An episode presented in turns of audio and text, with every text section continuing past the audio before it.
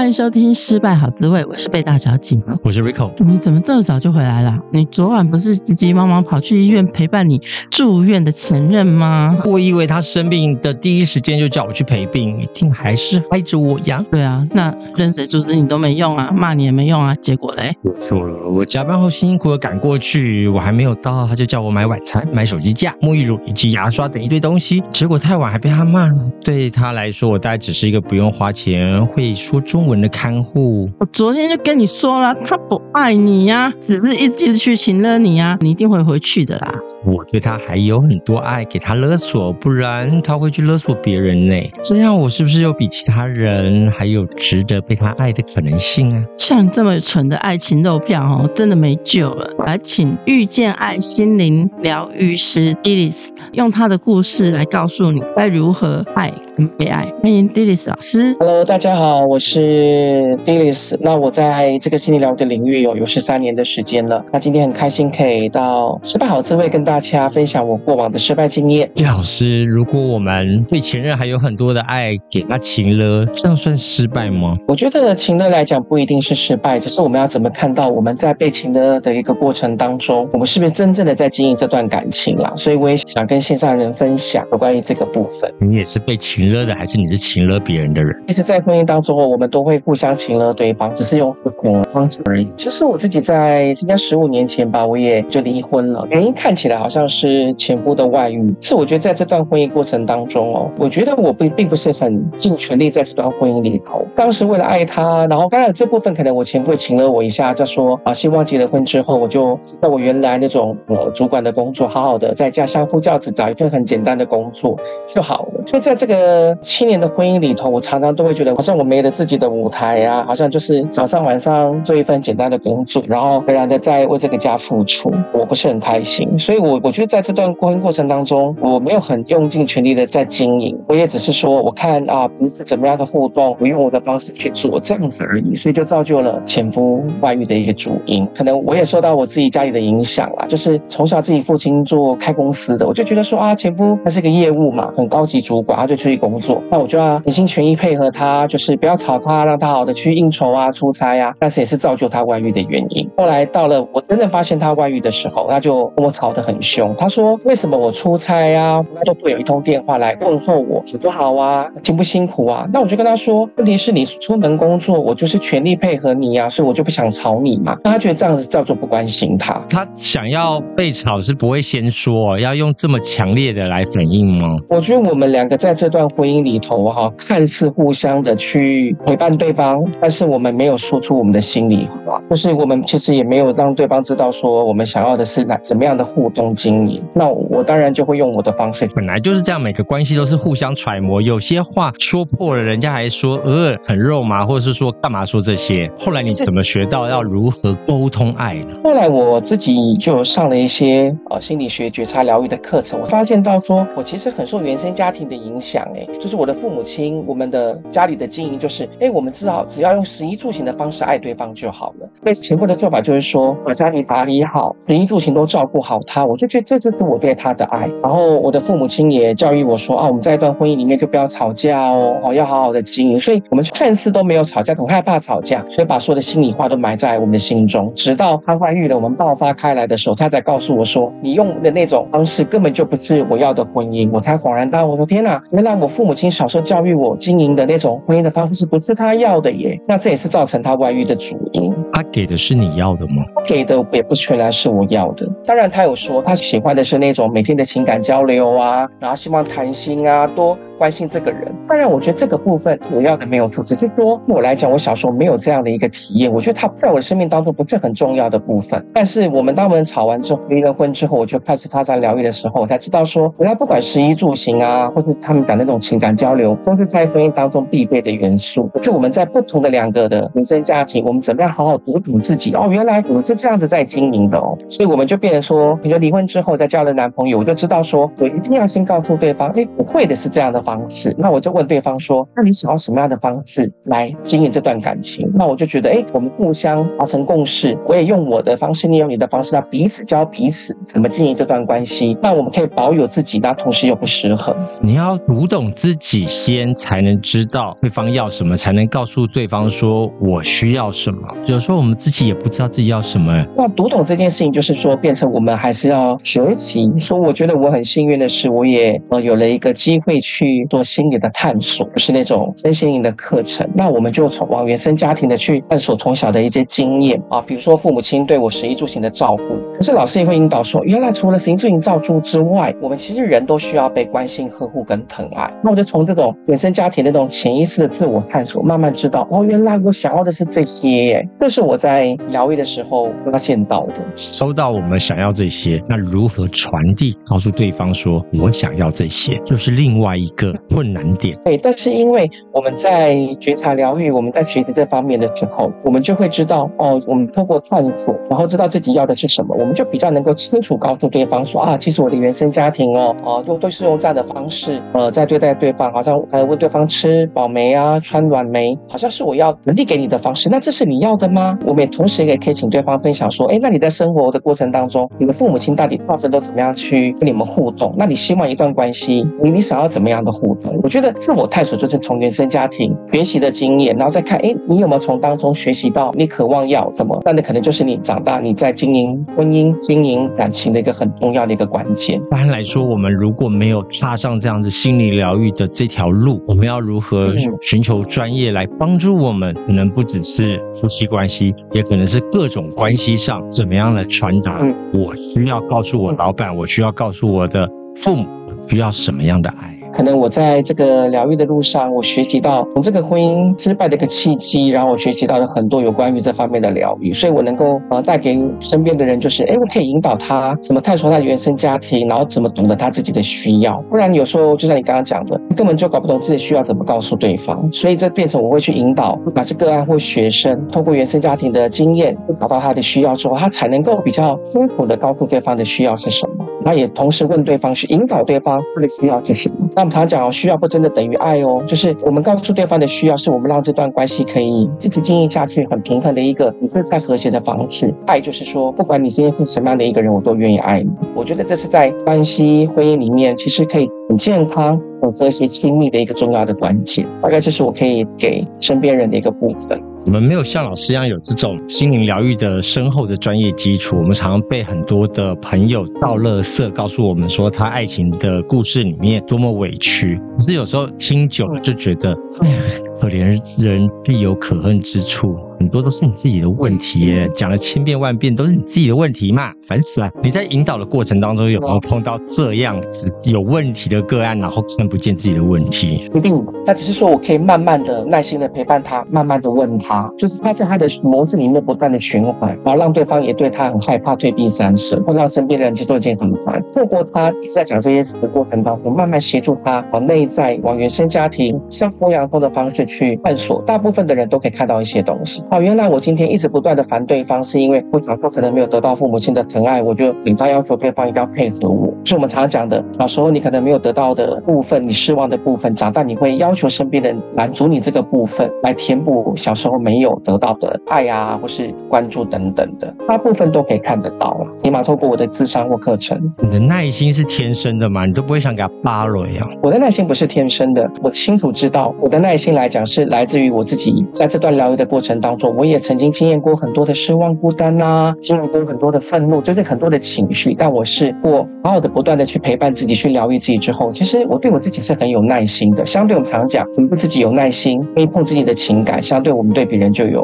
多的耐心。很多的情绪或者是负面的情绪驻压在自己的心里面，其实会让自己爆发健康的问题耶。有啊，就是在我还没有懂得怎么陪伴自己情绪的时候，我在二零一六年的时候有一种大失调，所以。那时候身体是很糟糕的，都不太能够上班啊，不太能够集中精神。那我就发现哦，为什么我常常觉得胸闷不舒服。然后我就发现说，哎，每一次哦，跟父母亲住，那两个弟弟就住在外县市，平常都觉得说好像跟我父母亲相处都很 OK。那每次看到两个弟弟有每个月回家的时候，我那个胸闷就上来，我那个伤心难过就上来了。原来我看到父母亲对待我两个弟弟跟对待我好不一样，我就觉得我父母亲怎么可以重男轻女，所以就让我很郁郁寡欢，很郁很不足，很郁闷。我的身体的大失调，不管去检查，或是各方各面，才知道说其实不见得是身体出问题，是我的心理出了毛病，影响到我的身体。可是这种重男轻女是从小一直到大的，为什么不是在十六岁、二十六岁爆发，会是在二零一六年的时候爆发？这是累积了多久？为什么是突然在那一年，而不是更早呢？因为我我觉得我是一个比较坚强独立的女生，那我会觉得说，就算更古以来有重男轻女的观念，但我觉得我对这个家的付出也很多啊。为什么父母亲就不公平的对待？但我又不敢讲，我就觉得说啊，我跟父母亲住在家里，我应该多做一点啊，干嘛的等等的。那我又不敢说，担心父母亲。不爱我啊，或发脾气嘛，因为我也希望我是能够父母亲疼爱的女儿嘛。就是因为这样子一直压，一直压，就像你刚刚讲的，为什么不是在之前爆发？因为我身体不舒服了，我才找到原因，所以那一刻也不得不去面对这个问题。压抑久了，就像地震没来由的，它就是能量到了爆发了，就是这样子。然后当然这个爆发之后，其实我才发现说，哇，后来也是透过一些课程才知道说，原来父母亲的重男轻女不是故意的，那就是我们亚洲的 DNA 嘛。但是我就好像有一丝丝期望，希望父母亲可以对我公平一点，这我又不敢讲，因为他讲了之后，他们就没有办法好好的爱我。但是后来慢慢的去开始说，怎么样放过自己，就是说我们没有办法坑亚洲社会的 DNA，就是那种亘古以来的那种观念，你没办法去平反它，因为父母亲的教育也是这样子啊。我看到这个之后，我就释怀很多，说哇，原来我要跟这种亚洲社会的这种观念去对抗是不可能的，不如就是好好的去看，哎，这一样是一个觉察的部分，不好好去看。虽然父母亲是这样对弟弟，那我到底在跟他们生活过程当中，他们爱我的方式有没有可能不一样？有一个念头稍稍转了之后，我就发现，哎，父母亲这其实对我的爱的方式虽然跟弟弟不同，那也是独有的，是两个弟弟可能没有办法经验的，因为我整天跟父母亲住在一起，父母亲对我的照顾疼爱其实真的蛮多的。我才赫然发现说，哇，其实父母亲也是爱我的，可是我整天就抓着，你怎么没有让我跟弟弟一样的规格？就是我一直抓着重男轻女的观念，观念让我觉得很痛苦。然后去觉察之后，才发现其实反正那个观念就一直一直存在，你这辈子也不可能改变它，甚至亚洲社会可能要花不了多少年，这这个观念才会慢慢的比较平衡一点。我才有打开一个很客观的角度去看待父母亲对我的方式，只是跟两个弟不同，但他们也是爱我。我就说到一个重点，当我们眼里只看到那一点的时候，那一点会无限的放大，然后看不到那一点其他背后的各种各样多彩多姿的点。但是这也是一个很难的事情，为什么呢？跟前夫不一样诶，你知道前夫前任，我就算破口大骂，我今天豁出去了，讲一些难听的话，我就是要跟你对话，不然拉倒。可是父母的关系是一辈子的，那些话说出去之后，你会很担心。他们永远存在这个心理的芥蒂是好不了的，不是说永远不见。签了离婚协议书之后，那你有你的人生，我过我的桥。哎，在这专业协助上面，这种看不见绵长的这种关系要怎么解决啊？首先哦，因为我们一直活在重男轻女的观念里头，我们女生对自己的自我价值一定很低，所以我们才会很害怕失去父母亲的爱，不敢讲。透过更专业的一个角度，透过原生家庭的经验，然后我们好好的让女生去。看到他自己的价值，比如说他为这个家里的付出啊，工作等等之余，就是说有关于他自己人生各方各面的付出。那对我们女生来讲，哎，我们也做得很好，我们也是很重要的。只是我们就少了一个区块，就是说，好像我们今天很会付出，但是我们忘了照顾自己，把自己摆在第一顺位，多多照顾自己。因为我们以前都会觉得啊，重男轻女，女生就女生就不重要啊，赔钱或什么之类，就常会有这种观念，也造就我们女生的 DNA 里头就觉得说，我们不能太自私、太自我。但是自私跟自我不代表你不能好好照顾自己呀、啊。所以我常会跟我。这让是女生的这种重男轻女的这种案例跟他们讲。首先，我们照顾父母、孝顺父母，父母切不开的血缘、龙与血的关系，并不可能改变。就像刚刚 Rico 说的，我们怎么样从这当中让自己平衡？你看见自己我们很棒的地方，那我们那个自我价值才够慢慢上来，我们才不会害怕，觉得说啊，我都为了这个家的付出没了自己，就会爆发不开心、爆发抑郁寡欢，身体又出毛病。我觉得重点还是要摆在我们怎么看待自己很棒的自我价值，就要看见我们生活点点滴滴的过程。我们做的有多好。不管今天你是被情勒也好，不管你今天是不是真的心甘情愿去做，但是我们都是因为爱对方啊，爱父母亲，我才去做这件事情，不是吗？那先好好看到自己出于真心、出于爱父母的情况之下，好好的谢谢自己，跟欣赏自己，跟爱自己，称赞自己一下，那个自我价值会差很多。当我们发现我们内在孩子受伤的时候，都已经是离童年或者是长大时期很远很远了。嗯，有些可能远的是两年，有些远的是二十年。这些内在的孩子，你要怎么样的解套他们，让他们重新舒展开来，重新让我们自己跟过去的那个孩子重新对话。所以我们心理学提到哦，心灵疗愈永远都不嫌晚。就算今天身为五十岁的我，我依然可以回到我当年最渴望父母亲的爱。我们待他好像。像是回到那个当年的他，就透过一些专业的引导，回到那个时候的他，好好跟我们内在的受伤的小女孩去对话，这是有机会的。不管你今年年纪多大，创伤有多深，只要我们愿意重新回到当时自己最受伤的那个时候，好好的跟我们的内在小孩伴他、关心他、照顾他、谢谢他、赞美他，我们依然可以让我们的内在小孩，历经完伤痛之后，重新看见自己的好。但是内在小孩子看见自己的好，这个长大的我们，我们就会让自己觉得，哎，我们还是很棒、很有价值的。所以事实上。可以重回童年的一个状态，去好的疗愈陪伴他的。有些阿公阿妈在生病的时候，就会回想到童年怎么样的悲惨，有些是时代的眼泪、童养媳之类的。他们会觉得，嗯，我快要没救了，反正现在倒回去又有什么意义？这时候就会一直在画当年。我爷爷他说，他那时候在战火之中，怎么样从一个小孩被迫成为一个男人，这样子也有办法透过疗愈来拯救老人家吗？可以啊。就算老人家离未来百年不远，但是只要在我们准备离开百年之前，看见自己的好，我们都可以很开开心心的离开这个人世间啊！是，就算今天是阿公阿妈，我们都可以回到当时那个七岁八岁战火下的他，好好谢谢他说，哇，原来你经历过这种战乱这么辛苦，你还是很勇敢的活下来的，我还是应该做得很好。透过这样的一个方式，我们还是可以去完成我们当时受伤的那个我们。虽然今天啊，我们已经步入老年，步入到人生的最终点。但在这一刻，只要能够开心、快乐、安详的离开，才是最重要的呀，才是最棒的。又可以回到天上这段快乐的灵魂，没有带着任何的遗憾离开，是最棒的。我觉得这社会哦，刚刚一直在说重男轻女，有时候当做一个男生，我们也有很多的不平。很多的女生说，我赚的钱就是我的钱，我刚赚的钱还是我的钱，所以她爱护自己的方法就是不断的花别人的钱，是一个社会容忍女生的方式，所以她的。保养品自己买，他的衣服是自己买，但是他的生活家计是他的另外一半要负起责任的。这样的金钱观念是不是很偏颇？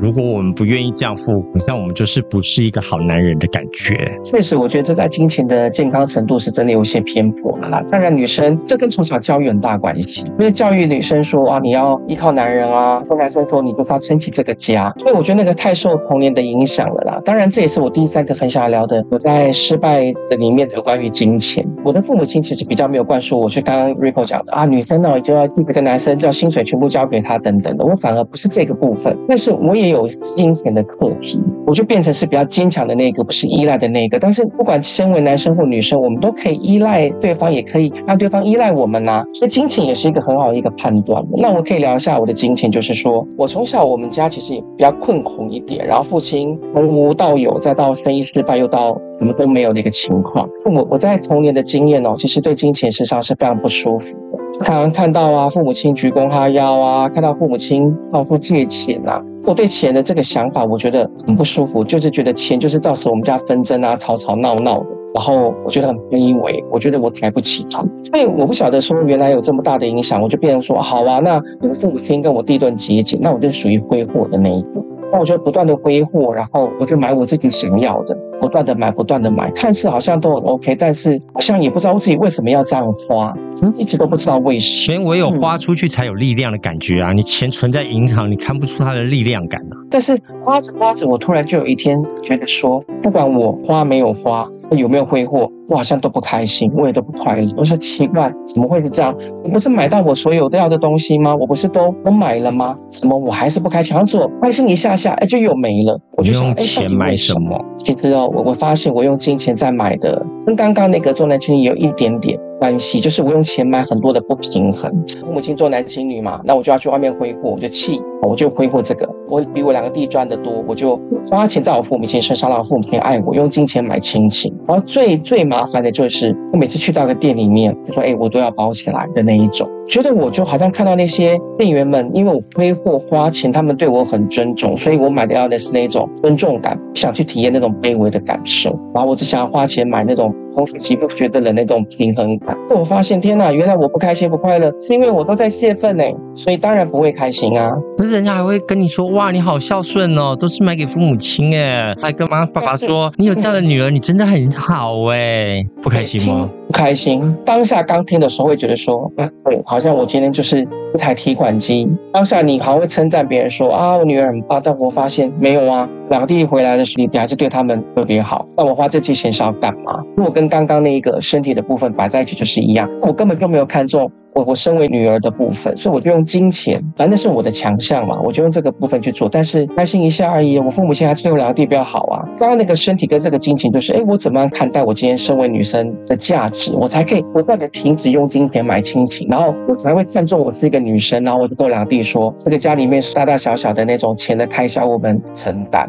我那时候才比较平衡一点，才发现说天呐，我利用金钱做太多后悔的事，太多了，不开心。这金钱啊，看是自己的事情。有时候根本就是关系里的事情。有些人是在关系里面用金钱去支撑他想要的独立；有些人是不断的囤积。像我有一个朋友，他就看到他的妈妈不断的转他爸爸的账到自己的名下，转到一定的程度之后，脚踹开那个丈夫，然后认为，嗯，这都是丈夫给我的气，所以呢，我的用他的钱是应该的，然后离婚。拿到那一半的财产，所以他的孩子就说：“我干嘛要这么认真？因为妈妈都是给我的气，我只要像妈妈一样花她的钱就好了。我也不知道她认真上班。这所有的关系都是来自于打住的一种心结。那你走过你自己的金钱的故事，那如何解决大家更多对钱的很多面向的打住的关卡呢？可以先问问对方说：哎，那你从小的家里对用钱的这种情况，我们让你造成很多不不？”开心快乐的画面或经验，你才能够找到他对钱不好的想法。因为我们常讲哦，钱是应该是一个开心快乐啊，充满感谢跟爱的能量。那如果说今天我们产生这么多不愉快的开心的一个情况，钱你怎么来就怎么走嘛，或者赚钱就很辛苦了，就是就没有办法让钱跟你是很轻松自在的一种好朋友一样的呈现。所以首先一定要先看到原生家庭影响你钱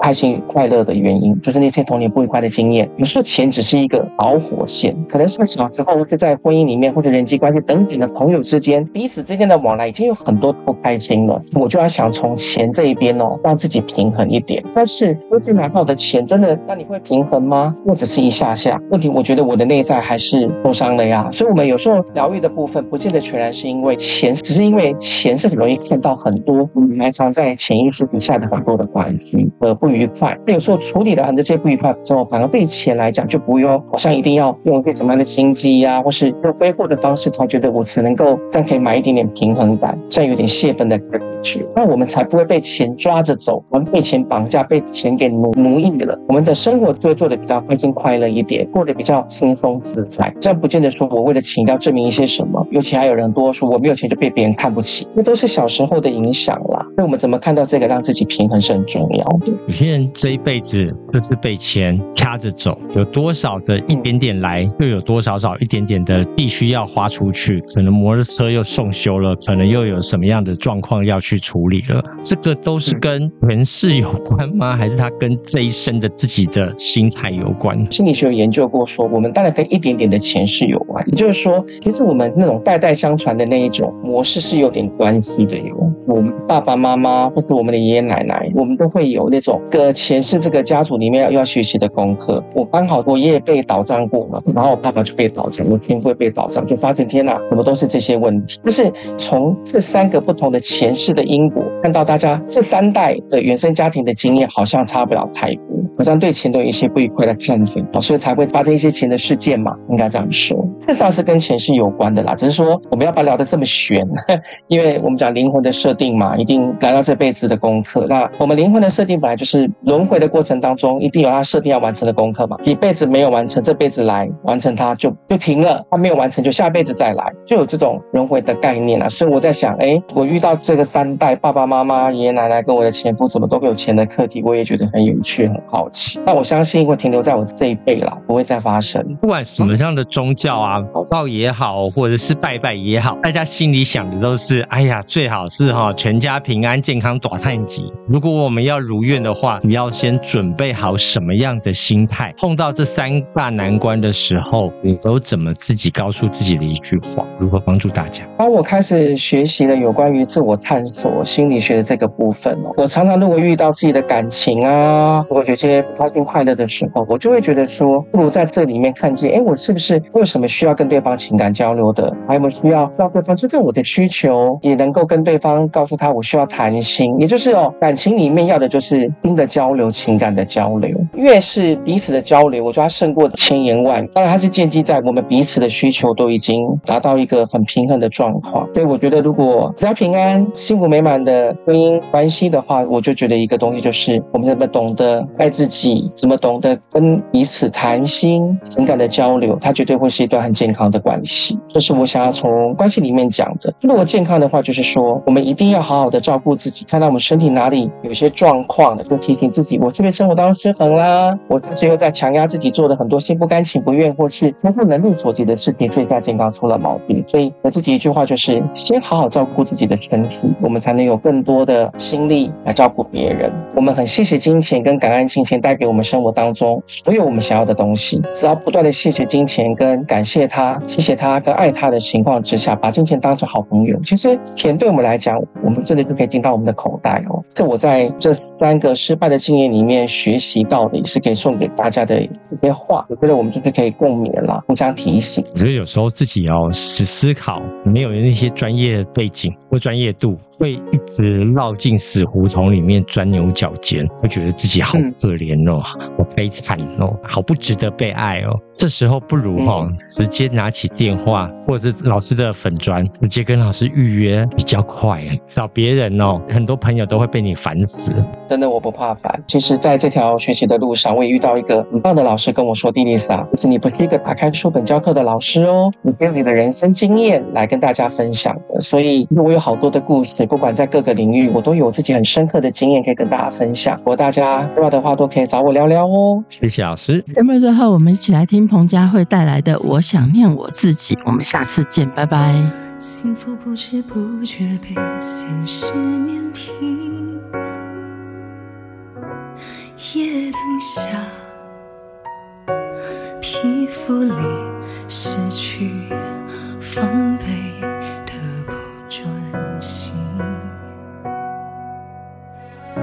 是否不够满足我，也将。